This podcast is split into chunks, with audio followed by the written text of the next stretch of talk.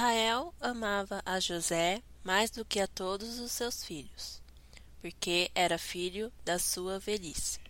E fez-lhe uma túnica de várias cores.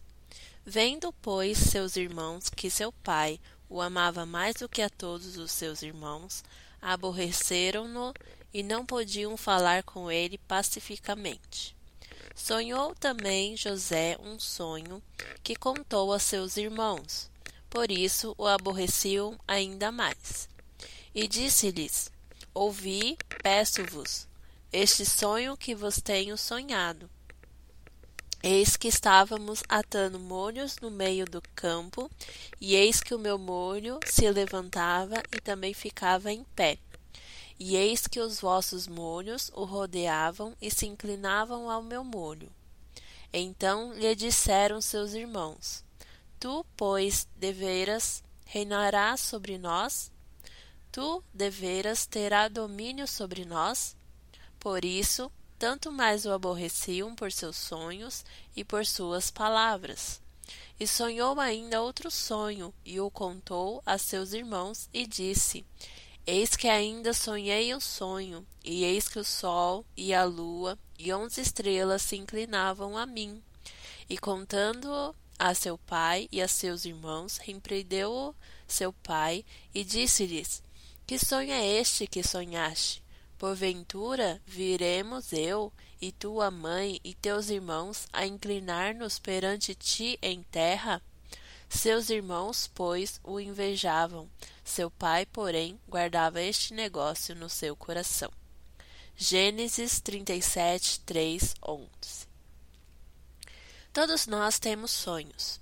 Sonhamos com carreiras, sonhamos em ter uma família, sonhamos em ser influentes, ganhar fama e ser um sucesso. Foi assim com José. Ele teve um sonho, porém ainda não estava na hora. Existem sonhos que Deus coloca em nosso coração, porém temos a tendência de achar que já estávamos prontos para fazer aquilo que foi revelado para nós.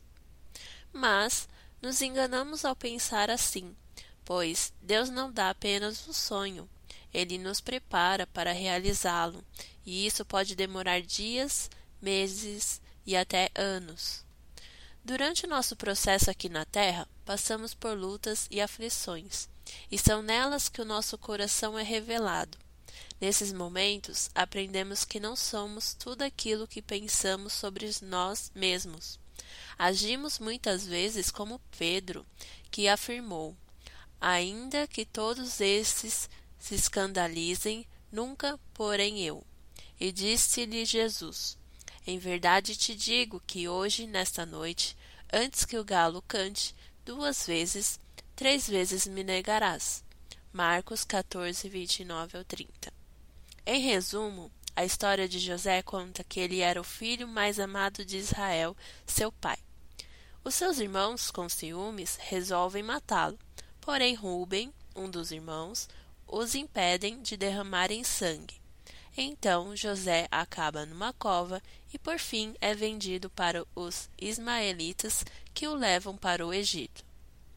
Talvez muitos dos seus sonhos parecem que já não irão mais acontecer.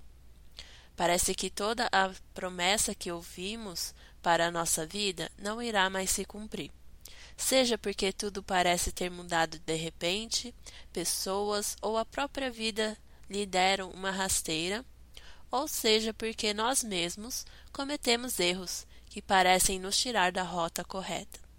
Independente do motivo que te faça sentir frustrado ou paralisado, o tempo de Deus é diferente do nosso.